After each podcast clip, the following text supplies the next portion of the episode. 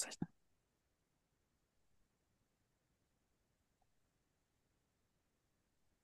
Hallo und herzlich willkommen zu einer neuen Folge beim Messi Marketing Podcast. Ich bin Caro, dein Host.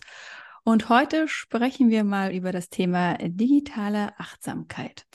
Wie du vielleicht weißt, betreibe ich selbst gar kein Social Media Marketing. Sprich, ich habe zwar einen Instagram-Kanal, aber der ist komplett leer. Äh, mit Twitter und TikTok habe ich äh, noch gar nicht angefangen und werde es auch niemals tun. Ich habe auch die Instagram-App nicht mehr auf meinem Handy, weil die ganze Plattform für mein armes neurodiverses ADHS gehören reines Gift ist. Das heißt, ich weiß, dass Social Media nicht gut für mich ist, doch für viele Selbstständige und Online-UnternehmerInnen gehört Instagram zum Marketing dazu wie die Kugel zum Schreiber. Und obwohl Instagram und Co. so ein fester Bestandteil von Online-Marketing zu sein scheinen, bin ich nicht die Einzige, die ein Social-Media-freies Business führt. Heute habe ich Rini Pekka bei mir zu Gast und Rini ist Coach und Mentorin für digitale Achtsamkeit und Hosterin des ausgesprochen Achtsamkeit, achtsam Podcast, ausgesprochen achtsam. Äh, außerdem hat sie mehrere Bücher geschrieben, unter anderem digitale Achtsamkeit für Selbstständige. Und darum geht es genau um unser heutiges Thema, wie erfolgreiches Marketing auch ohne Social Media funktionieren kann. Hallo, liebe Rini, schön, dass du da bist. Hallo Caro, so eine schöne Einleitung. Ich freue mich so sehr, dass ich bei einem meiner Lieblingspodcasts auch als Gästin sein darf. Oh, da werde ich ja ganz rot.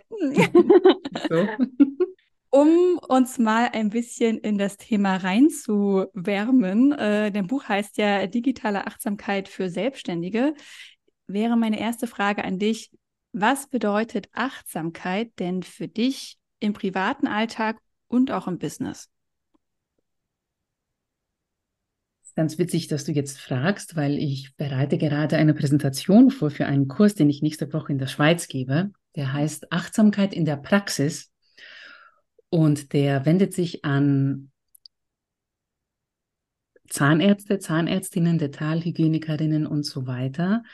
Und ich habe mit dem Titel ein bisschen gespielt, weil mit Praxis meine ich nicht nur die Zahnarztpraxis, sondern ja. auch tatsächlich die Praxis, ja. den Alltag, weil das überträgt sich ja. Ne? Mhm. Ähm, wenn man achtsam ist im Privatleben, dann überträgt sich das automatisch im beruflichen. Ich glaube, da kann man keine Trennlinie ziehen, was für mich und wieso ich es witzig finde, weil ich für die Personen, die noch nichts damit am Hut haben und am Kurs teilnehmen, Definitionen hingeschrieben habe. Was ist Achtsamkeit? Äh, wieso wird auch Achtsamkeit missverstanden? Was ist digitale Achtsamkeit und so weiter? Von dem her, meine persönliche Definition von Achtsamkeit ist, dass ich tatsächlich sehr einfach ausgedrückt bei mir bin. Mhm. Ich nehme mich, meine Gedanken, aber auch meinen Körper wahr mit allen meinen Sinnen und ich bin in diesem einen Augenblick, wo mein Atem passiert, der nur in der Gegenwart sein kann, nie in der Vergangenheit, nie in der Zukunft. Ich bin hier und fühle mich immer wieder in den gegenwärtigen Moment zurück. Und das hilft mir ähm, privat, wenn es ein bisschen turbulent wird, aber auch, wenn ich arbeite, wenn ich mich fokussieren muss auf meine Arbeit, voll und ganz hier im Moment zu sein und mich, mich nicht ablenken zu lassen. Und ja, Achtsamkeit überträgt sich dann auf alles über und ähm, auch ins Business, wo es dann spezifischer natürlich wird im Sinne von Marketing. Was ist Achtsamkeit im Marketing? Darüber werden wir wahrscheinlich auch noch sprechen. Aber Achtsamkeit ist etwas, das ist so, glaube ich, wie mit Schwangersein. Entweder man ist es oder eben nicht. so. Das ist total schön und spannend, was du sagst. Ich, ich persönlich finde ja immer so diese, ähm, also, ne, denn Achtsamkeit ist ja keine Einbahnstraße. Mhm. Also es geht ja irgendwie darum, wie wir mit uns umgehen und auch wie wir mit anderen Menschen umgehen. Und das finde ich immer einfach so eine schöne Dualität daran. Ja, ähm, genau. Und das ist auch, glaube ich, so ein Vorwurf, der oft ähm, der Achtsamkeitsbewegung gemacht wird, dass ja, Achtsamkeit ist ja nichts anderes als noch so ein Selbstoptimierungsmittel mhm. im Sinne von diesem Wahn, den wir haben, produktiver zu werden, besser zu werden und so weiter. Und im Sinne von, ich konzentriere, ich konzentriere mich nur auf mich und interessiere mich nicht, was außen drumherum passiert. Aber ich denke, dass jeder, der achtsam ist und achtsam lebt, automatisch auch nicht anders kann, als das Umfeld auch anders wahrzunehmen und auch andere Menschen anders wahrzunehmen, viel präsenter mit anderen Menschen zu sein. Und dementsprechend ist Achtsamkeit etwas, das wir nicht nur für uns tun, aber auch für das Umfeld um uns herum und natürlich dementsprechend auch für ähm, alle Bereiche, in denen wir aktiv sind und in denen wir agieren und in dem ich mehr bei mir bin und ich achtsamer bin und bei, mit, bei mir meine ich auch mehr in Einklang mit mir und mein Leben so lebe, wie ähm, es mich erfüllt und zufrieden mhm. macht, automatisch sind auch die Beziehungen mit meinen ähm, Mitmenschen besser. Ja, ja, das kann ich so nur unterstreichen, äh, unterschreiben. Hm. Was denkst du denn, was Social Media jetzt als Marketingkanal so anziehend macht für viele Selbstständige? Ich denke, Social Media ist einfach da. es ja. ist da. Es ist in Anführungszeichen kostenlos, weil kostenlos mhm. ist ja nicht letzten Endes. Es gibt viele ähm, Kosten, die dabei entstehen. Und es ist halt sehr direkt. Es ist kein Mittelmann da, wie vor ein paar Jahren, wo, wenn wir eine Anzeige schalten wollten, ne, gab es halt diesen Mittelmann, es gab einen Preis, den man bezahlen musste. Und jetzt ist es einfach da. Und auch das Versprechen von den Social-Media-Konzernen selber ist ja, hey, du kannst alles machen. Bist du ein Creator? Du kannst Millionen von Followern gewinnen mit deinem coolen Content. Bist du ein Unternehmen? Du kannst bekannter werden. Du kannst Produkte verkaufen. Also das ist ja auch das Versprechen, das sie uns am Anfang gegeben haben, wie einfach es doch ist und wie direkt die Kommunikation ist und dass es jeder machen kann, dass es so einfach ist und so intuitiv ist. Und ja, also jetzt, wo ich selber darüber spreche, sagt man, hm, hört sich doch eigentlich ganz cool an letzten Endes ist es natürlich nicht so einfach, wie es sich anhört. Es ist ein bisschen komplizierter dann in der Anwendung. Und ich glaube, das ist etwas, was äh, viele Selbstständige, besonders wenn man natürlich noch am Anfang steht und nicht die Ressourcen hat, eher als erstes zu Social Media zieht, anstatt zu anderen Marketingkanälen. Ja, ich glaube, man hat relativ schnell das Gefühl, man, man gewinnt relativ schnell die ersten Follower. Also ich glaube, es geht sehr viel schneller, dass man bei äh, Instagram ein paar Follower gewinnt, äh, als dass Leute sich in deinem eigenen Newsletter anmelden, weil dafür müssen sie erstmal deine Webseite finden. Mhm. Ähm, ich glaube auch, dass wahrscheinlich die, also ne, die Erstellung der Inhalte dauert oder vom, dauern vermeintlich nicht so lang, machen vermeintlich irgendwie, haben so einen kleinen Spaßfaktor mit dabei. Mhm. Du hast gerade eben von Kosten gesprochen, dass es mhm. natürlich auch so ein Thema ist, wir denken halt, ja, es kostet erstmal nichts, wir müssen jetzt keine Software oder sowas äh, kaufen. Ähm, wir müssen nicht dafür bezahlen, dass wir die Inhalte da online stellen. Aber du meintest, es gibt noch andere, eher versteckte Kosten. Was meinst du denn damit? Ja, ich hatte darüber, glaube ich, auch vor zwei Jahren schon einen Artikel geschrieben und das Ganze ist auch äh, im Buch wieder gespiegelt. Aber noch kurz zur, zur Frage vorhin. Und ein anderer Faktor, wieso es eben für viele der erste Weg ist, auf Social Media zu gehen, ist natürlich, dass die Hürde viel geringer ist. Also ich, es ist viel einfacher für mich, einen Inhalt zu erstellen und ihn online zu stellen und schauen, was passiert. Und dann denke ich mir, hm, ich habe mein Soll gemacht für mein Marketing, der Post ist jetzt raus, jetzt seid ihr dran. Und es ist viel schwieriger, in den alternativen Methoden längere Formate zu produzieren, egal in welcher Form, aber auch dieses Netzwerken, was viele halt ähm, ja nicht so sehr bevorzugen, weil ich muss den Telefonhörer in die Hand nehmen, ich muss das Telefon in die Hand nehmen, ich muss jemanden anrufen oder zu jemandem zugehen und fragen, hey, ich hätte eine coole Idee für eine Podcast-Folge, kann ich vielleicht das bei dir sein, zum Beispiel. Das ist halt eine viel höhere, eine viel höhere Hürde und ähm, das ist, glaube ich, auch so, so ein Faktor. Aber letzten Endes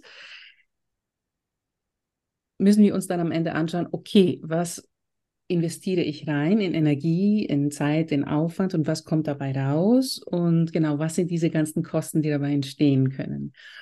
Und ich denke, wenn wir unachtsam und uns einfach vom Social Media Trubel ähm, hinreißen lassen, Social Media nutzen fürs Marketing, schaden wir vor allen Dingen, also der erste so Posten in den Kosten ähm, ist unsere Gesundheit. Mhm.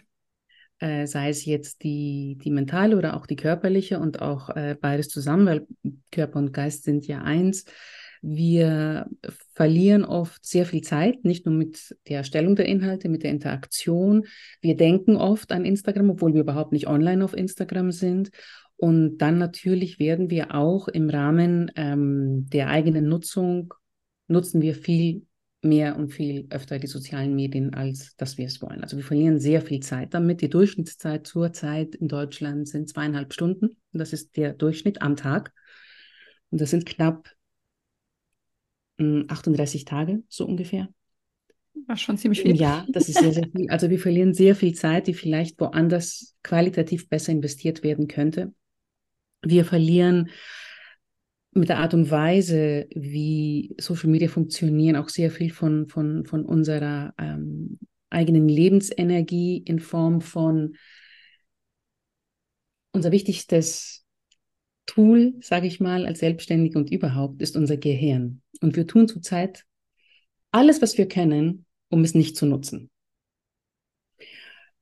Beispiel KI. Wieso soll ich nachdenken, wie ich einen Text schreiben soll, wenn es die KI für mich machen kann? Ne?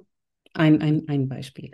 Aber das, was ich mit Social Media meine, ist, wenn wir unser Gehirn daran gewöhnen, sehr schnell bestätigt zu werden in den Meinungen, die es hat, wenn wir unser Gehirn ähm, daran gewöhnen, sehr viel sich diesen Dopaminkick zu holen, was nichts anderes als diese Bestätigung ist. Oder wenn wir sehr viele und sehr kurz, kurze und kurzweilige Inhalte uns immer wieder anschauen, dann trainieren wir unser eigenes Gehirn bei längeren Inhalten abzuschalten. Es gibt sehr, sehr viele, die mir zum Beispiel sagen, ich kann kein Buch mehr lesen, weil ein Buch erfordert Konzentration. Ein Buch hat mehrere Seiten. Und die meisten schalten, nach zwei Seiten schalten sie ab und nehmen da das, das Handy in die Hand. Oder ähm, ich habe auch darüber einen Artikel geschrieben und eine Podcast-Folge aufgenommen. Äh, Filme, Filme, die lange dauern. Niemand kann sich, fast niemand, kann sich einen zweistündigen Film mehr anschauen, ohne aufs Handy zu greifen. Weil wir sind es nicht gewohnt, solange unsere Konzentration auf einen Inhalt zu lenken weil wir immer wieder nach dem Handy greifen, immer wieder schauen, passiert was, passiert was nicht. Und besonders bei Plattformen wie TikTok ist es ganz, ganz schlimm, was wir mit unserem Gehirn anstellen können. Andere Kosten sind dann tatsächlich auch monetäre Kosten im Sinne von, wir sind es gewohnt, als Selbstständige auf Social Media und überhaupt online sehr viel Content kostenlos herzustellen und werden regelrecht zu Content-Maschinen. Wir müssen immer wieder Content produzieren und das kostenlos, weil es ähm, die Menschen draußen so erwarten. Und ich frage mich immer, wenn dir jemand etwas regelmäßig kostenlos gibt und du es kostenlos bekommst, wie kann es dann sein, dass die gleiche Person zu dir kommt und etwas dafür bezahlen möchte auf einmal? Oder ist es denn nicht irgendwie komisch, dass dir jemand zum Beispiel jeden Tag kostenlos Essen anbietet? Würdest du nicht daran zweifeln, was die Qualität dieses Essens ist, wenn es jeden Tag kostenlos geliefert wird, ohne dass du danach fragst? Ich glaube, das ist, ich glaube, das ist ein wichtiges Thema, auch ein spannendes Thema. Ähm, persönlich, also ich sag mal so, die meisten kostenlosen Inhalte, die man rausgibt, sind ja immer dieses, okay, wir erklären jemandem, was es ist, aber wir erklären es nicht, wie es geht, weil das Wie verkaufen wir. Ähm, ja. Und wodurch sich, also ne, wodurch sich ja eigentlich dann die Frage beantwortet, warum sollte jemand plötzlich was kaufen, wenn er immer gratis Content von uns mhm. bekommt? Weil er mit dem gratis Content halt eigentlich nichts lernt. Also ne, da ist halt eigentlich kein, kein Gewinn drin für die Person. Ähm, aber ich meine, prinzipiell geht es ja trotzdem wieder in dieses, in, in das Achtsamkeitsargument mit rein, weil wir können uns natürlich die Frage stellen, ist das, also ne, ich meine, wir beanspruchen die Aufmerksamkeit von anderen Menschen und auch deren Zeit wiederum, deren Lebenszeit mit Content, von dem wir wissen, dass er niemandem was bringt. dass die Person damit eigentlich nichts ja. anfangen kann und eigentlich damit jetzt nicht irgendwie was lernt oder halt so einen mini kleinen Mini-Baustein, woraus jetzt nie irgendwas wachsen wird. Mhm. Ähm, also ne, ich, ich sage jetzt mal zum Beispiel, dieser, dieser Podcast, den ich jetzt hier mache, den mache ich natürlich auch gratis, aber es geht halt um, also um ganz, ganz viele Themen, aber jetzt die meisten Menschen werden davon jetzt nicht lernen, bessere Copy zu schreiben. Ja. Ähm, beziehungsweise mache ich mich damit jetzt als Dienstleisterin nicht unbedingt, also quasi nehme ich mir quasi nicht die Arbeit weg, weil es auch einfach um andere Themen geht. Mhm. Der Podcast ist ja eh eher so mein, mein Passion-Project. Ja, mein Podcast auch. Ich werde dazu, äh, dafür, äh, dafür auch nicht ähm, bezahlt, obwohl inzwischen so ein bisschen was an Umsatz generiert. Aber was ich damit meine, ist das übergestellt. Es gibt immer Nuancen bei diesem Thema und ich weiß ganz genau, kostenloser Content, das ähm, was nicht, das wie, das ist alles klar. Das Thema ist, dass wir uns in der Selbstständigkeit oft in dieser Content-Produktion gefangen fühlen. Wir sind in diesem Content-Rad ja. drinnen und konzentrieren uns die, die, ganze Zeit, Content zu produzieren. Immer mehr, immer mehr, immer mehr, der kostenlos ist. Und die Menschen da draußen, ich zähle uns auch in diese Menschen rein, weil wir konsumieren auch Content von anderen. Ja. Wir gewöhnen uns daran, so viel kostenlos zu bekommen.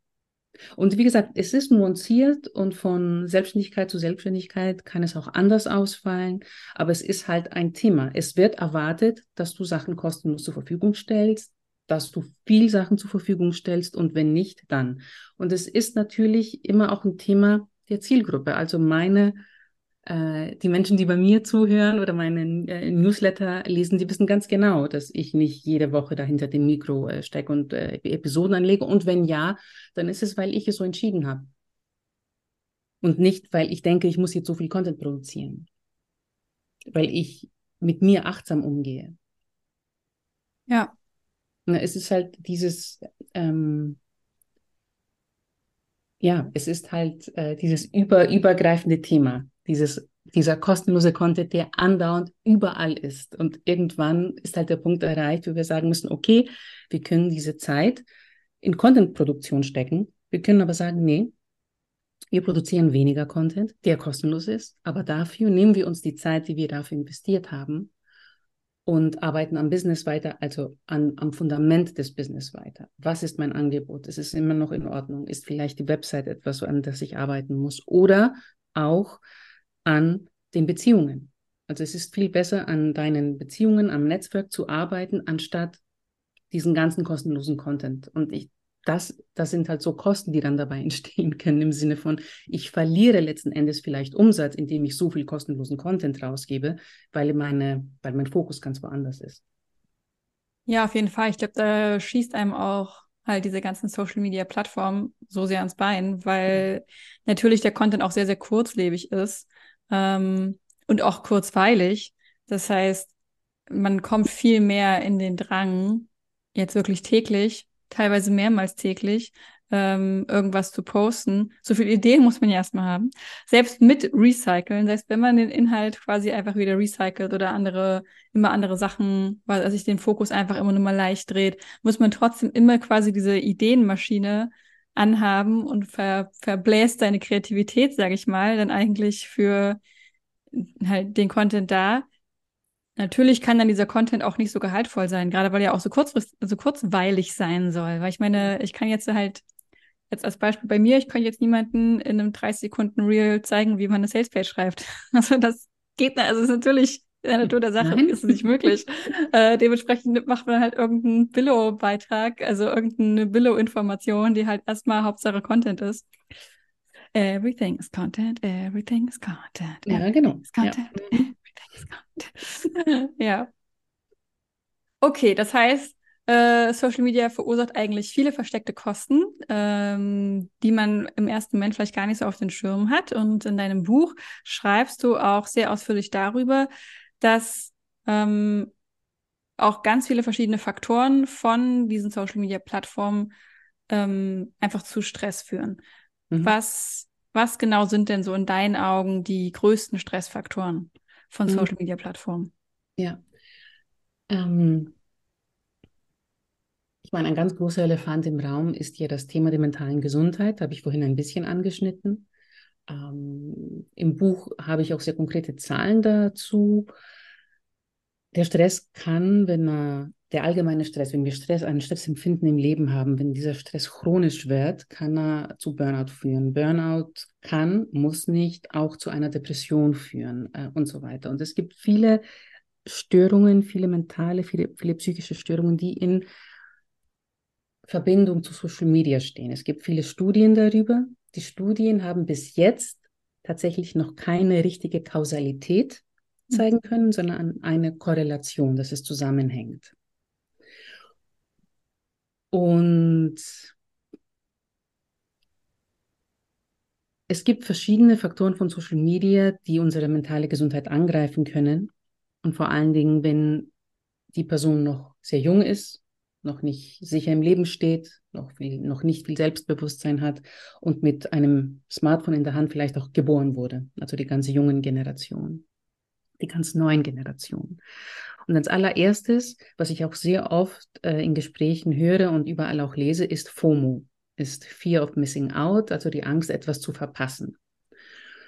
Und dieses Empfinden, wenn ich nicht auf Social Media bin, verpasse ich etwas. Ich nehme nicht am öffentlichen Leben teil oder ich weiß nicht, was meine Freunde machen. Ich weiß nicht, was meine Familie oft macht, wenn ich nicht ihre Stories checke. Das ist bei vielen ein, eine, eine Angst und eine Unsicherheit, die da ist, wenn auf einmal äh, das Handy nicht da ist oder wenn sie sich entscheiden, einen Detox einzulegen. Und dieses Fear of Missing Out, das hängt sehr eng zusammen mit dem Zugehörigkeitsgefühl, das wir haben als Menschen. Wir möchten zu einer Gruppe gehören. Wir möchten dazugehören. Wir möchten nicht ausgeschlossen werden von unserer Tribe. Denn da draußen in der, in der Savanne, wenn wir ausgeschlossen werden, laut Gefahr. Und deswegen wollen wir immer in, unserem, in unserer Gru Gruppe sein. Da ist es viel, viel sicherer. Und deswegen möchten wir geliebt werden, dazugehören. Das ist ein Grundbedürfnis vom Menschen. Und sobald wir nicht wissen, was da passiert da draußen, sobald wir nicht Teil quasi teilhaben an dieser Community, an dieser Online-Community, kommt in uns die Angst vor, ich verpasse etwas, ich verpasse etwas Wichtiges, ich weiß nicht, was draußen passiert, ich habe keine Ahnung, ich stehe hier allein und gehöre nicht dazu. Und das ich ist gerade sehr, was das über mich aussagt, weil ich habe gar keine FOMO. Also ich habe viele andere Sachen, aber FOMO habe ich null. Ja, ja, ich habe auch darüber, glaube ich, in einer Podcast-Folge gesprochen, glaube in der vorletzten. Ähm, in der wahrscheinlich irgendeiner, weil diese Folge wird später erst kommen. Ähm, in einer der letzten Folgen auf alle Fälle. Ich habe auch kein FOMO, ich hatte nie FOMO. Aber es ist tatsächlich die Nummer eins ähm, ja, ja. Und, und, unter den ähm, Faktoren, die dazu beitragen. Ähm, etwas anderes ist natürlich die Vergleicheritis, die es gibt, besonders in der Selbstständigkeit. Und das hatte ich sehr, sehr stark. Ja, das hatte ich auch sehr stark. Ja, auf Social Media. Also dieses ständige Vergleichen. Und natürlich weiß man, weil man ja selber auch nur die besten Momente von seinem Leben oder vom Business teilt, dass die anderen genau das Gleiche tun. Man weiß es, man ist achtsam unterwegs, aber trotzdem, es ist so, so stark und so überwältigend, mit so vielen Menschen in Kontakt sein zu können auf der ganzen Welt. Das ist auch sehr überwältigend für unser Gehirn übrigens. Es gibt diese bekannte Dunbar-Zahl, die besagt, ich glaube, es sind so um die 100 Menschen, mit denen wir in unserem Leben in Kontakt kommen. Damals, heute sind es Millionen und unser Gehirn, unser altes noch Gehirn, sage ich mal, das kommt damit nicht klar, unsere Hardware, mit der Möglichkeit, mit so vielen Menschen in Kontakt zu sein. Und dieser Vergleich, der ist automatisch da. Das ist in unserer Natur, uns zu vergleichen, weil nur so werden wir auch besser. Aber mit, sich mit so vielen Menschen tagtäglich vergleichen zu können, das macht was mit dir. Und das ähm, beeinträchtigt sehr, das nagt am Selbstwert und kann dazu führen, dass natürlich auch das Imposter-Syndrom dann auftaucht, im Sinne von, puh, wer bin ich denn, der darüber sprechen kann jetzt über dieses Thema? Nee, ich bin nicht Experte oder Expertin genug, das mache ich jetzt nicht, man hält sich zurück weil man denkt, nee, nee, das mache ich nicht. Oder hm, ich mache es so, weil die anderen es auch so machen. Und dann wird auf einmal auch die Kreativität eingeschränkt, weil wir unbedingt in diese Normen passen wollen, damit wir geliked werden, damit wir auch so gut sind wie die anderen. Das zieht vieles mit sich. Und ja, das wären so die, die ersten Sachen, die mir jetzt in den, in den Sinn kommen bezüglich ähm, dieses Themas. Es sind sehr, sehr viele andere Sachen auch. Ähm, und es ist wirklich alarmierend, wie viel der Beziehungen, besonders der jungen Menschen, sich über diese Plattformen abspielen. Mhm. Ja. Es gibt äh, eine ganze Generation, die sich nicht mehr anruft, die sich nicht mehr trifft, aber sich Nachrichten über die DMs auf Instagram austauscht. Also das ja, ist also ich muss sagen, ich rufe auch niemand mehr an. Ganz selten. ja. Ich, ja, es ist. Muss ähm, ich jetzt mal so ehrlich zugeben, ich bin auch eher der Fan von Sprachnachrichten, aber zumindest nicht über Instagram. ja, ich meine, ich mein, wir haben ein Telefon und wir nutzen es nie als solches. Ja. Ich habe es letztens äh, im Urlaub eine Art Digital Detox gemacht. Ich habe einen mhm. Versuch gemacht. Ich war vier Tage ohne Smartphone. Und das ist jetzt auch nicht viel. Ich sage das jetzt auch nicht, um zu sagen, oh wow, vier Tage. Und nee, das ist überhaupt nicht, nicht viel. Aber ich habe mir gesagt, okay, ich nutze das Ding jetzt für die vier Tage nicht. Ich habe so ein, habe ich hier, ich habe so ein kleines von der Firma Punkt aus der Schweiz, unbezahlte Wer Werbung, ein ganz kleines, schönes Handy, mit dem man ganz normal telefonieren kann und SMS verschicken kann. Und das war's. Du kannst nichts anderes mit dem Ding tun. Ich hatte das, falls mich jemand anrufen möchte, also quasi Notfall, Mama in, in Griechenland oder was auch immer. Mhm. Und nach diesen vier Tagen, ich habe mit ganz anderen Augen auf dieses Smartphone geschaut. Und zwar, ich habe mir gedacht, das Ding ist ein Telefon. Das ist ein elektrisches Gerät, wie mein Mixer, wie meine Kaffeemaschine. ein elektrisches Gerät. Und das bestimmt unser ganzes Leben. Es ja. werden Bücher geschrieben, wie meines und viele andere, Dokumentationen gemacht, Filme gedreht, Reportagen gemacht, es gibt Coachings, es gibt Kurse, weil die Menschen mit diesem Ding nicht klarkommen. Ja, ich meine, sind wir mal ehrlich, diesen Podcast, liebe Hörerin, liebe Hörer, wirst du wahrscheinlich auch gerade über dein Smartphone hören. Genau. Aber wo wir dann noch wären, okay, wie nutze ich mein Smartphone eben? Nutze ich es, um einen sehr, sehr wunderbaren Podcast mir anzuhören oder mir ähm, den Weg zeigen zu lassen, äh, wo ich hinfahren möchte oder Fotos machen möchte. Oder nutze ich es, um daran digital den ganzen Tag und auch ähm, analog, körperlich daran gefesselt zu sein? Ja, ich glaube, das ist so ein ganz großes Thema bei mir jetzt noch gewesen, da wir gerade so über die verschiedenen Stressfaktoren so gesprochen haben und du mhm. die FOMO und die Vergleicheritis gesagt hast, weil bei mir ist es wirklich auch einfach so ein man bleibt da halt so drin hängen, man wird so reingesaugt. Das ist halt auch, also ne, dieses ganze, diese kurzfristigen Inhalte, also diese kurzweiligen Inhalte, wo so viel passiert und Dopamin ausgeschüttet wird, das ist natürlich für Menschen wie mich mit ADHS, also der Todesstoß, weil das ist halt, ne, mein, mein Gehirn ist halt Dopamin süchtig. Das freut mhm. sich halt über jeden kleinen Dopaminstoß, den es kriegen kann. Und ähm, deswegen hängt man da auch einfach so drin. Mein Freund hat mir jetzt neulich erzählt, dass es sogar Studien dazu gibt, dass das Gehirn nicht äh, Zeit, die nicht sinnvoll verbracht ist, nicht so richtig tracken kann und man dementsprechend halt noch viel weniger äh, nachvollziehen kann, wenn man jetzt eine Stunde bei TikTok rumgehangen hat und halt kein Video gefunden hat, was irgendwie gefallen ist oder was, was lustig war oder was halt vielleicht für einen Dopaminausschuss gesorgt hat, dass das Gehirn das dann viel weniger noch äh, wahrnimmt, weil das halt also verschwendete Zeit äh, eingestuft wird. Und das fand ich dann schon ziemlich, ziemlich gruselig. Und ich bin sehr, sehr froh, dass ich, seit ich die Apps nicht mehr habe, also ja, ich, ich äh, nutze halt mein Handy ja zum, zum Schreiben, zum Nachrichten austauschen. Also ich bin, ich gucke auch, also meine, meine Freunde machen zum Glück keine WhatsApp-Status oder sowas. Das heißt, ich muss denen einfach Sprachnachrichten schicken oder solche sonstige Nachrichten oder mhm. mal, dass man sich halt trifft, den Weg anzeigen, die Wetter-App ist im ständigen Einsatz, aber. genau. Wenn Instagram weg ist, weiß man auf einmal, was für ein, äh, was für ein Wetter es in Abu Dhabi und Sydney gibt. Ne? das geht automatisch. Ganz spannend. genau. Ähm, in deinem Buch schreibst du auch über den sogenannten Online Overload. Mhm. Ähm, und da würde ich gerne noch mal ein bisschen drüber sprechen. Vielleicht kannst du den Begriff mal kurz erklären, was du damit meinst. Online Overload ist ganz einfach die ständige Berieselung und die ständige Beschäftigung oder das ständige, ja, das ständige sich beschäftigen und starren in Bildschirme und online sein und alles nur online machen und digital und Ähm, nicht nur Social Media, ich meine auch die, die Tools, die wir nutzen, mit denen wir arbeiten, den Laptop, dass wir äh, vergessen haben, wie man einen Stift hält und schön schreibt in ein Heft zum Beispiel, ne, weil wir alles digital ähm, ähm, erledigen und uns aufschreiben.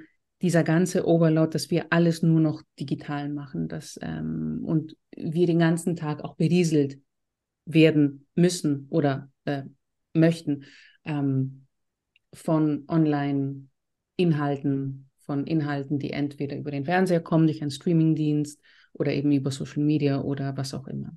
Ähm, es ist einfach too much.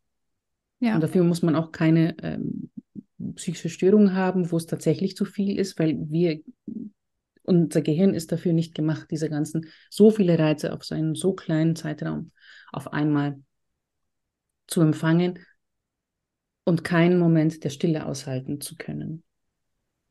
Es braucht Stille, damit das Gehirn sich regeneriert. Es braucht diese Mom Momente, ähm, wo wir in Ruhe atmen können. Ich hatte erst gestern einen Artikel gelesen in einer Fachzeitschrift, wie der Atem, dieses wunderbare Mittel, das wir haben alle zur Verfügung für die Stressregulierung, tatsächlich auch unser Gehirn runterschaltet. Also es, wir wissen ja den Parasympathikus, Sympathikus, dass der Parasympathikus durch das äh, langsame Ausatmen ähm, sich reguliert und wir runterfahren, aber es passiert nicht nur durch diesen Weg, auch über direktem Weg kann der Atem tatsächlich, der Rhythmus unseres Atems synchronisiert die Gehirnareale und sie fahren quasi runter. Sie können somit dann auch viel besser kommunizieren miteinander. Oh, das ist ein schönes Bild. Ja, und man ist in diesem Hamsterrad des digitalen Stress gefangen, wenn wir die ganze Zeit in diesem Online-Overload leben. Ja. Weil unser Körper reagiert darauf, unser Atem reagiert darauf, wir atmen schneller, wir atmen viel flacher und viel höher, wir haben diese Brustatmung. Es gibt auch einen schönen Begriff, die E-Mail-Apnoe, hier die Luft anhalten, wenn E-Mails ankommen. Ja. Genau. Und das wurde auch von einer ähm, Wissenschaftlerin in den USA in einer Studie festgehalten. Ja. Das muss ich mal beobachten. ja. Das klingt spannend. Ähm, ja, ich glaube, da können sich garantiert relativ viele Leute äh, wiedererkennen, die jetzt zuhören. Ähm, wenn ich jetzt merke, anhand von diesem Gespräch, äh, dass vielleicht mein Social-Media-Konsum oder generell Online-Konsum ein bisschen die Überhand über mich genommen hat, was, was wäre denn dann ein Weg, um vielleicht ein bisschen digitale Diät zu halten? Hm. Wie könnte ich da vorgehen? Was könnten so erste Schritte sein? Ja. Ich weiß, dass viele, das habe ich auch im Buch, im Buch beschrieben, das Wort Digital Detox vermeiden, weil es halt nicht sexy ist. Ne? Also alles, was mit Detox zu tun hat, ist halt nicht sexy. Außer man hält halt es immer nach grünem Gemüsesaft, ne? Genau, grüner Gemüsesaft, außer man hält es auf Instagram fest. Dann ist es wieder okay, dass ja. man Detox gemacht, hat, dann, gemacht hat, dann ist es wieder super cool. Ähm, aber es ist tatsächlich so wie bei der Ernährung. Also wenn man sich lange irgendwie nicht gut ernährt hat und nur Junkfood gegessen hat, dann sagt man sich, ah, okay, ähm, ich habe jetzt ein bisschen über die Stränge geschlagen. Was mache ich? Man kann es auch nicht Detox nennen, aber was automatisch passiert, ist, dass wir sagen, okay, ich bewege mich jetzt ein bisschen mehr, damit die, die Toxine besser aus dem Körper ausscheiden können. Ich trinke mehr aus dem gleichen Grund und ich esse ein bisschen mehr Grünes und vielleicht weniger Fleisch und weniger Zucker meinetwegen, keine, keine Ahnung, je nachdem, wie man sich ernährt. Also quasi, wir brauchen einen Zeitraum, wo wir auf dieses Mittel, das uns zu diesem Punkt gebracht hat, wo wir sagen, wir brauchen einen Detox, dass wir dieses ausschließen aus unserem Leben. Um ja. dann wieder damit, das heißt ja natürlich nicht, dass ich nie wieder in meinem Leben eine Schokolade oder eine Pizza essen werde, aber ich habe mich auf mich konzentriert, ich habe reflektiert, ich habe gesagt, okay, irgendwas läuft hier nicht gut, ich muss es regeln. Und ich regle es, indem ich es am Anfang ähm, aus meinem Leben nehme und dann wieder langsam hinzufüge in einer gesunden Dosis. Und so kann man sich auch an einen Social Media oder an einen Digital Detox herantasten, im Sinne von ich reflektiere, okay, wieso geht es mir damit nicht gut? Wieso möchte ich, also wie schaut überhaupt mein Verhalten aus? Das mache ich auch im Coaching übrigens. Wir schauen uns an, wie schaut überhaupt mein Online-Verhalten aus? Was mache ich damit den ganzen Tag? Was ist wichtig? Was ist vielleicht dann auch dringend? Und was ist überflüssig? Und was ist Ablenkung? Und, und auch von der Ablenkung. Ablenkung ist ja nichts Schlimmes, wenn wir sagen, hey, ja, am Abend habe ich so Lust, mir einen Film anzuschauen auf Netflix. Ich mache es mir gemütlich, setze mich hin und unterhalte mich. Das ist Unterhaltung. Aber Ablenkung, da muss man hinschauen. Warum lenke ich mich so oft ab? Was ist nicht in Ordnung? Also was, was ist hier das Problem? Es kann ein kleines Problem sein, es kann auch ein größeres Problem sein, das sich über die Jahre angehäuft hat, angesammelt hat, größer geworden ist. Also diese Re Reflexion, wie geht es mir damit? Wie verhalte ich mich? Was möchte ich überhaupt erreichen damit? Was ist mein Ziel? Möchte ich mehr Zeit für mich gewinnen? Und wenn ja, für was? Möchte ich einfach mich besser fühlen, mich um meine Gesundheit sorgen, mehr Zeit mit den Kindern verbringen und so weiter? Und dann tatsächlich eine Reduzierung ähm, der Zeit der entweder ja. der ganzen Bildschirmzeit ähm, oder der Social Media Zeit und vielleicht auch ein Fasten am Anfang, also dass man es komplett rausnimmt und sieht, okay, wie geht es mir damit? Und wie bei jedem Fasten sind die ersten Tage die schwierigsten und dann geht es wieder. Und dann hat man so einen klaren Kopf, ja? dann ist der Kopf wieder klar und dann denkt man sich, ah, okay, gut, ist gar nicht so schlimm. Okay, mhm. was kann ich jetzt machen mit dieser Zeit, mit dieser Energie, mit dieser Klarheit, die auf einmal da ist? Und dann kann man das natürlich anpassen auf die jeweiligen Bedürfnisse. Ähm, bei Social Media und auch bei der Online-Nutzung gibt es sehr viele Parallelen mit ähm, Süchten, mit Suchtverhalten. Mhm mit dem Rauchen, mit stärkeren äh, Mitteln und Substanzen, mit Alkohol, mit Essen, mit Sex, mit ähm, Online-Shopping und auch mit äh, Online-Gaming. Und diese Sucht, das Online-Gaming, wurde tatsächlich jetzt im ICD-11, das ist der internationale Katalog für Störungen weltweit, aufgenommen. Hm, mhm. Das ist die erste Online-Verhaltenssucht, die dort aufgenommen wurde. Und ich gehe stark davon aus, dass es nicht die letzte sein wird. Wahrscheinlich. Ja, also es gibt sehr, sehr viele Parallelen. Und bei all diesen Süchten, die ich jetzt genannt habe, ist es das Erste, was man macht, ist den Menschen, der in dieser Sucht steckt, vom Mittel wegzubringen. Ne? Also man sagt keinem Raucher oder keinem, der ähm, äh, Drogen nutzt, ja, äh, versuch's mal stufenweise. Je nachdem natürlich, ich bin kein Arzt, kommt natürlich darauf an, es gibt auch ja. diese Fälle. Aber ich meine jetzt allgemein, wenn wir es ein bisschen allgemein angehen möchten. Und letzten Endes, wenn jemand durch diesen Entzug durch ist und seine Sucht heilen möchte, kehrt diese Person nie wieder zurück zum Suchtmittel. Es gibt zum Beispiel sehr, sehr wenige Alkoholiker, die danach noch reguliert Alkohol trinken können. Sie ja, das wäre, das wäre, glaube ich, noch jetzt noch so eine Frage gewesen. Also ich will dich genau. jetzt nicht unterbrechen, aber. Genau, äh, also sie, sie, sie äh, verzichten meistens ihr Leben lang dann auf Alkohol. Es ja. gibt wenige, die das können aber die meisten können es nicht. Ne? wir reden hier von der, von der Mehrzahl oder jemand, der Drogen genommen hat oder jemand, der geraucht hat. Und ähm, bei Social Media, ich weiß, es ist keine, offiziell, keine offizielle Sucht, sie ist nirgendwo eingetragen, aber dort oder auch beim Online-Gaming zum Beispiel, also ich kann mir schwer vorstellen, wenn ich jemanden habe, den ich ähm, therapiere äh, als Therapeut im Online-Gaming, dass diese Person danach Online-Games spielen kann, ohne wieder rückfällig zu werden. Und bei Social Media verlangen wir, dass wir am Anfang fasten und dass wir dann graduell wieder einsteigen, im Sinne von achtsamer einsteigen, uns Grenzen setzen und dass es dann einfach sein wird, nicht wieder rückfällig zu werden. Weil wenn es einfach wäre, Social Media wirklich, es gibt viele Menschen, die können das aus verschiedenen Gründen, aber die meisten, also das zeigen alle möglichen Studien weltweit und, und Reportagen und Recherchen können es eben nicht. Ja, und ich kann mir vorstellen, dass das mit dem eigenen, mit dem eigenen Suchtcharakter, sage ich mal, zu tun hat. Ich sag mal, Menschen, die halt Auch.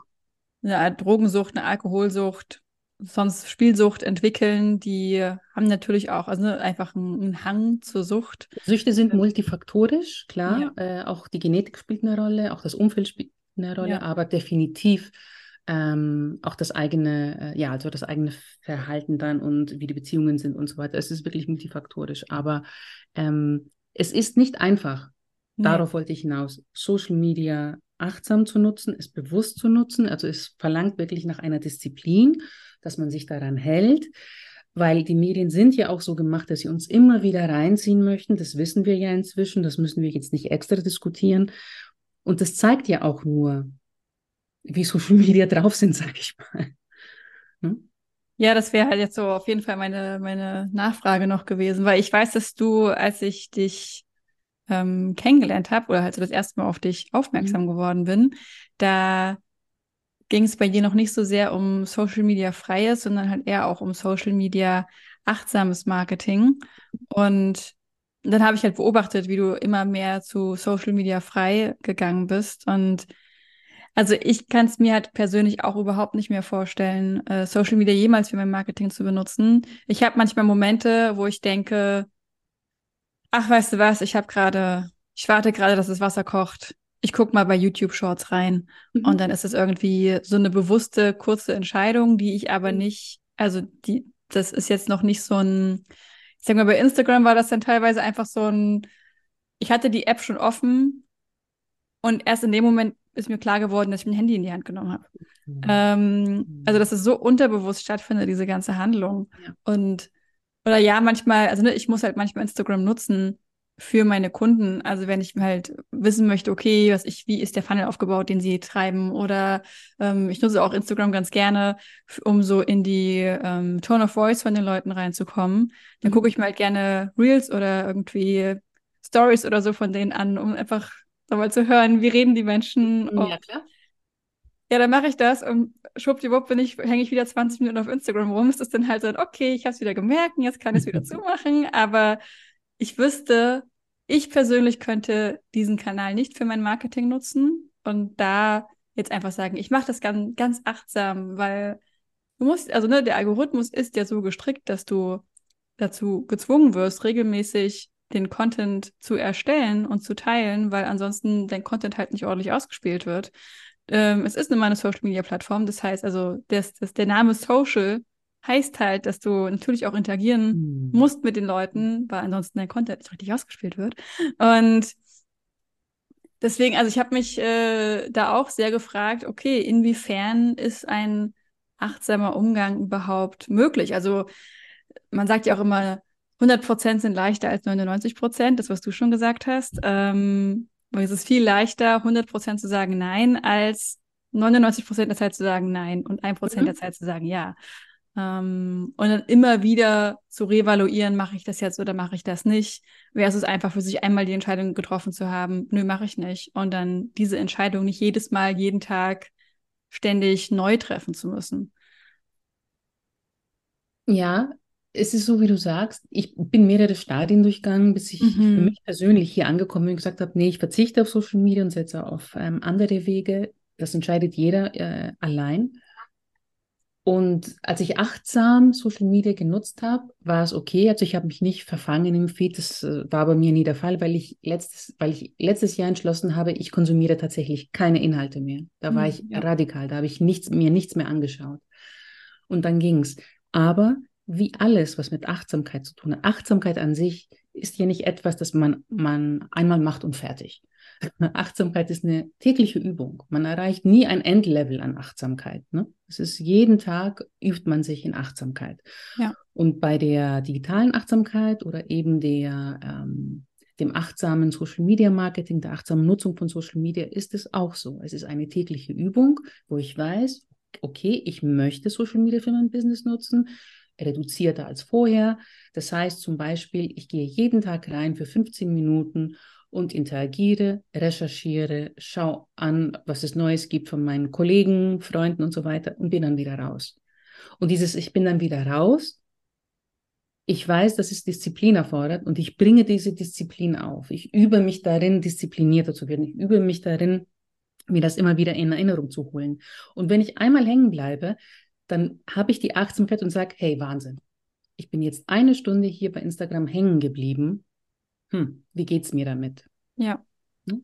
Es ist ja, heißt ja nicht so, etwas ist ähm, ein, nur weil wir es versuchen und es vielleicht auch an einem Tag eben nicht so gut klappt, dass es schlimm ist. Nee. Weil Achtsamkeit ist genau das. Ich bin achtsam, ich bin mir be bewusst über mein eigenes Verhalten und schaue es mir an und denke mir, okay, wie kann ich es vielleicht anders machen? Wie geht es mir damit? Ich reflektiere darüber. Ähm, ja, was, womit ich oft ein Problem habe, in diesem Kosmos, wenn wir über ähm, Social Media und die Nutzung und tut es gut, tut, es schlecht und so weiter sprechen, weltweit, ist, dass sehr viele Menschen, die für sich entschlossen haben, auch Privatmenschen, keine Selbstständigen zum Beispiel, die entschlossen haben, okay, ich nutze Social Media nicht mehr. Ich bin da raus, es tut mir nicht gut. Ich habe mein ganzes, äh, keine Ahnung, äh, jugendliches Leben damit verbracht, rumzuscrollen, habe nichts Anständiges gemacht. Dass man dann aber im Nachhinein immer wieder nicht vergisst zu sagen und irgendwie zu rechtfertigen, ich meine damit jetzt nicht, dass Social Media schlecht sind. Also keiner möchte sagen, dass Social Media schlecht sind. Um ja nicht zu sagen, hey, ähm, ist aber schon ein bisschen absolut unradikal, was du da sagst. Und ich frage mich immer, ich kann nicht dastehen und sagen, Social Media sind, sind gut. Das kann ich nicht sagen, das kann ich nicht behaupten. Egal, was für Be Bewegungen darüber rausgekommen sind, wie sich die Menschen darüber vielleicht organisiert haben. Aber auch in der Vergangenheit konnten sich Gruppen organisieren. Die Berliner Mauer ist gefallen und es gab kein Instagram. Die Menschen haben sich organisiert und haben das zustande gebracht. Es hat kein Instagram benötigt. Und diese ganzen Sachen, die in der Vergangenheit passiert sind, damit die passieren. Von dem bin ich da ein bisschen vorsichtig, wenn jemand sagt, ja, ich möchte nicht sagen, Social Media sind schlecht. Hm. Aber trotzdem. Ja, aber ich bin da aber, also ich kann deine Punkte total verstehen, äh, merke aber, dass ich da auch vorsichtig bin, weil ich auch ähm, ich möchte dann auch nicht gerne die Menschen quasi über einen Kampf scheren, von denen ich weiß, dass sie viel Arbeit und Mühe in ihre Social äh, Media Kanäle. Also das will nicht sagen, dass du das machst. Ich will nur sagen, dass das so mein Beweggrund ist. Und auch wenn ich viele, viele Menschen kenne, ähm, die sagen, ja, ich stecke da zwar viel Zeit rein, aber eigentlich generiere ich sehr wenig Verkäufe darüber, mhm. ähm, kenne ich auch Menschen, äh, die das sehr gut können. Ja, und ähm, ja. die da sehr viel Spaß daran haben, die für die die Content-Kreation bei Instagram äh, wirklich einfach irgendwie Freude macht und Spaß macht. Und ja. dann denke ich mir so, ja, hey, also es scheint Menschen zu geben, für die das funktioniert. Und dann go for it. Ja, Sollen sie das ruhig machen. Ähm, ich weiß halt, dass ich dazu nicht dazu zähle. Und deswegen bin ich immer so wie, ja, mhm. also äh, ich würde es jetzt halt für mich rausnehmen, ohne mhm da so ein allgemeingültiges Urteil fällen zu wollen. Ja, ich meine auch nicht mit schlecht oder gut die Menschen, die es nutzen, weil, ja, ja, wie, wie, du sagst, sehr, sehr viele Menschen haben damit Erfolg und ich wäre die Letzte, die jemandem sagen würde, nö, du musst da rausgehen, wenn die Person mir sagt, hey, ich generiere fünf, fünf, fünf Kunden in der Woche über Instagram. Ja. Ich wäre die Letzte, die das machen würde, auf gar keinen Fall. Never change a running system in dem Fall. Aber dann würde ich auch fragen, wie es der Person damit geht. Also wenn ja. die Person damit überhaupt nicht klarkommt, mental erschöpft ist, muss man sich das anschauen. Aber wenn man Freude daran hat, go mhm. for it, wie du gesagt hast. Das Thema ist nicht das. Das Thema ist, und natürlich kann man Social Media für Gutes einsetzen. Als ich noch aktiv war, habe ich Social Media genutzt, um Menschen aufmerksam zu machen, genau auf dieses Thema, damit sie ein bisschen auf ihre Nutzung schauen. Oder auch andere. Also für so viele gute Sachen wird es eingesetzt mit der besten Intention. Das Thema ist die Plattform selber, der Konzern selber, ja. was sie machen. Ähm, und ja, ich muss, ich muss es wieder sagen, erst letztens habe ich wieder eine Podcast-Folge aufgenommen über Instagram Broadcast Channels. Ja. Mhm. Das ist quasi, du wirst aufgerufen als Creator, eine Community innerhalb der Community zu erstellen und für die dann exklusive Inhalte zu erstellen, damit du die, die, die am meisten Interesse haben, ähm, auch erreichen kannst. Und ich denke mir, als du, ähm, Instagram, du hast mir doch gesagt, ich soll eine Community machen, Inhalte erstellen, damit ich die Menschen erreichen kann, die Interesse an mir haben. Und jetzt sagst du mir, nö, das geht jetzt nicht. Du musst innerhalb der Community noch eine Community erstellen. What? Surprise, und, die Leute, die ja. abonniert haben, haben gar nicht alle Interesse. Ja, und, und ich denke mir, bin ich die Einzige, die, die diesen Fehler, diesen Gedankenfehler sieht? Ich glaube nicht. Ich glaube, viele, viele sehen das schon, aber es ist halt so ein, ja, okay, wir spielen halt nach den Regeln. Also ja. wir müssen es halt hinnehmen, weil wir sind halt davon irgendwie abhängig. Das ist ja, also ja, das ist ja also, nicht gut. Das ist halt einfach dann die traurige Realität. Ja, eben. Deswegen meine also es ist quasi dann noch mehr Aufwand und noch mehr Zeit in der Plattform, das natürlich super ist für Instagram, wenn du noch mehr Zeit darin verbringst und so weiter und so fort. Ähm, das meine ich damit. Also quasi ja, vom ja. Konzern aus selber ähm, und danach natürlich immer, immer wieder kommen dann auch äh, wenn die, diese Benachrichtigung, oh, du hast zu viel Zeit verbracht auf TikTok und Instagram. Bist du dir sicher? Die, die, die spielen das ja. Es ist wirklich, wo ich mir denke, really? really? Aber okay. Ich würde gerne ähm, abschließend noch von dir wissen wollen, mhm. wie sich denn das auf dein Business ausgewirkt hat, Social Media jetzt komplett aus dem Marketing zu streichen. Mhm. Also für mein Business war es erstmal was für, für mich sehr, sehr gut und sehr, sehr wertvoll. Mhm. Ähm, weil ich ähm, viel, viel mehr Zeit für andere Sachen hatte, zum Beispiel ein Buch zu schreiben. Das wäre meine nächste Frage gewesen, wie sie es quasi auf dich persönlich ausgewirkt hat. Ich wollte genau. dich fragen und nicht so nicht mischen, aber du kannst gerne beides beantworten, weil ich glaube, ja. du hast ja am Anfang schon gesagt, ne? das hängt ja. ja auch sehr nah beieinander. Definitiv, ja. Und äh, das Buch wirkt sich sehr positiv auf mein Business aus und ich habe wieder angefangen zu malen. Also ähm, ich mal, ich habe inzwischen, ich weiß nicht, wie viele Pinsel und äh, Farben und, und, und Papier und male fast täglich. Und das hat mir so viel gegeben für meine eigene äh, mentale Gesundheit. Und nicht nur für die Kreativität. Ich bin viel, viel kreativer und ich bin viel freier in meinem Denken. Also ich, ich mache einfach. Ich denke nicht mehr nach, wem könnte es, wie könnte ich es formulieren. Ich mache es ein, ein, einfach. Ich schreibe den Text einfach. Ähm, ähm, ich ich, ich mache eine Grafik einfach. Ich mache es einfach. Und dieses so, dieses komplett frei zu sein im Kopf, das hat lange gedauert, mhm. bis man da rauskommt und komplett frei ist und tatsächlich einfach seine, seine Kreativität freien Lauf lässt. Also das ist für mich ein ganz, ganz großes Geschenk. Und was das Business jetzt kon noch konkreter angeht, ähm, äh, ich beschäftige mich viel mehr mit meinem Blog und meinem Podcast, mhm. was mir viel, viel äh, Freude bringt, weil Beides sind Sachen, die ich sehr, sehr gerne mache, schreiben und ähm, also auch das Akustische, also die ganze Audiosache ist ähm, etwas, was ich sehr, sehr liebe. Und konkret wirtschaftlich zum Beispiel ist es so, es hat, es hat überhaupt keine Auswirkungen auf mein Business, weil ich vorher auch meine Kunden nicht über Social Media gewonnen habe. Also ich habe meine Kunden jeher über Empfehlungen, übers Netzwerk. Äh, so kam das eine zum anderen immer und so geht es auch weiter. Und zwar kommen sehr viele Menschen auf die Website und manche schreiben mich auch über die Website an oder Kunden fragen bei mir an, aber das passiert dann inzwischen jetzt alles über, über SEO, quasi ja. Äh, den Traffic, der darüber generiert wird. Aber hauptsächlich immer noch über das Netzwerk. Und das ist mein Fall. Also es gibt andere ähm, Selbstständige, die können dir vielleicht was anderes berichten, wo es vielleicht noch besser läuft als vorher oder wie bei mir gleich geblieben ist. Aber von anderen, die auch ohne Social Media Marketing machen, weiß ich, dass niemand Einbußen hatte, den ich kenne oder äh, mit dem ich gesprochen habe oder ähm, eine Podcast-Folge von der Person gehört habe.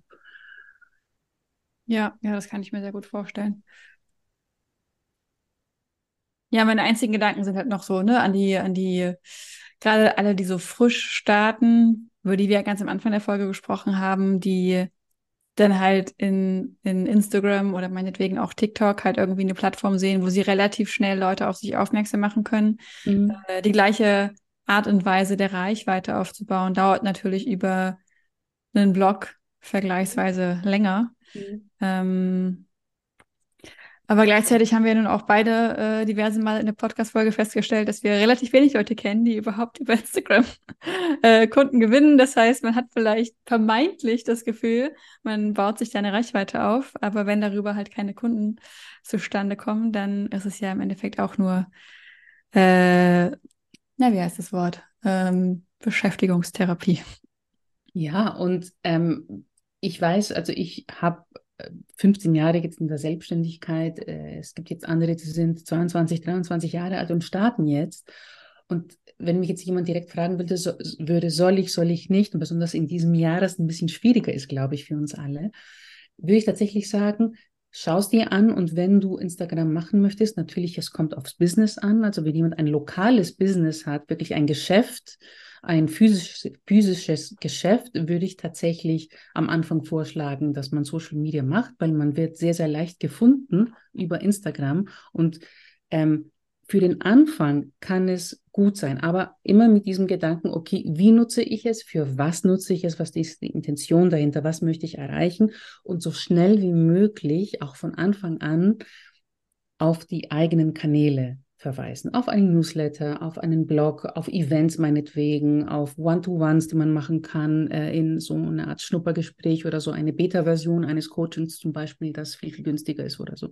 Also wirklich von Anfang an versuchen zu sehen, Social Media sind nicht mein Haus, Sie sind vielleicht ein schöner Balkon in meinem Haus, aber mein Haus gehört mir. Und das ist ein Balkon davon, wo ich vielleicht jemanden über die schönen Blumen, die ich da platziert habe, schaut jemand hin und wird aufmerksam auf mein schönes Haus. Aber mein Haus, das ist meine Website, das sind die eigenen Inhalte, die ich dort erstelle oder auch anderswo und eben nicht ähm, geliehenes, geliehene Grundstücke von ähm, anderen, wie jetzt Facebook, Instagram, TikTok und so weiter. Und ähm, ja. Ja, ein sehr schönes Schlusswort. Liebe Rini, wenn Menschen jetzt denken, sie möchten unbedingt mit dir arbeiten, sich vielleicht von dir begleiten lassen, äh, kannst du es ja noch mal kurz erzählen, wo man dich finden kann, wie man mit dir zusammenarbeiten kann. Und ich habe auf deiner Webseite gesehen, dass du sogar ein Live-Event in München machst. Vielleicht magst oh, du ja. darüber ja auch noch was erzählen. Ein physisches Event, stell dir vor. Ja. genau. Ähm, ja, erst einmal, ich hoffe, ich habe niemanden verschreckt mit meinen bisschen radikalen Meinungen manchmal, aber ich bin halt so. Im Buch steht es auch nicht anders. Ähm, genau, also ich biete tatsächlich ein Business Mentoring an, ein 1 zu 1 Mentoring für Menschen, die weniger Social Media nutzen möchten oder komplett darauf verzichten möchten für Selbstständige, die diese Wege gehen möchten. Da begleite ich gerne. Dann betreue ich auch Menschen, Unternehmen, Führungskräfte, ähm, die festgestellt haben, oh, da läuft was schief mit meiner Smartphone-Nutzung oder ich bin überfordert äh, vom digitalen Stress. Ich komme da allein nicht mehr weiter. Da schauen wir uns genau an, wie wir wieder eine digitale Balance einführen können in einem One-to-One-Coaching. Und genau das Event das findet am 27. September in München statt, in einem sehr, sehr schönen äh, Raum, der heißt well Velvet, Velvet Space. und das wird ein sehr kleiner Kreis sein. Wir werden so um die zehn Menschen sein, zehn Personen. Das Event heißt Fail Tales für Selbstständige. Und da geht es um die Fehlerkultur in der Selbstständigkeit. So quasi im Sinne von eine, darf ich das Wort sagen, Fuck-Up-Night für Selbstständige.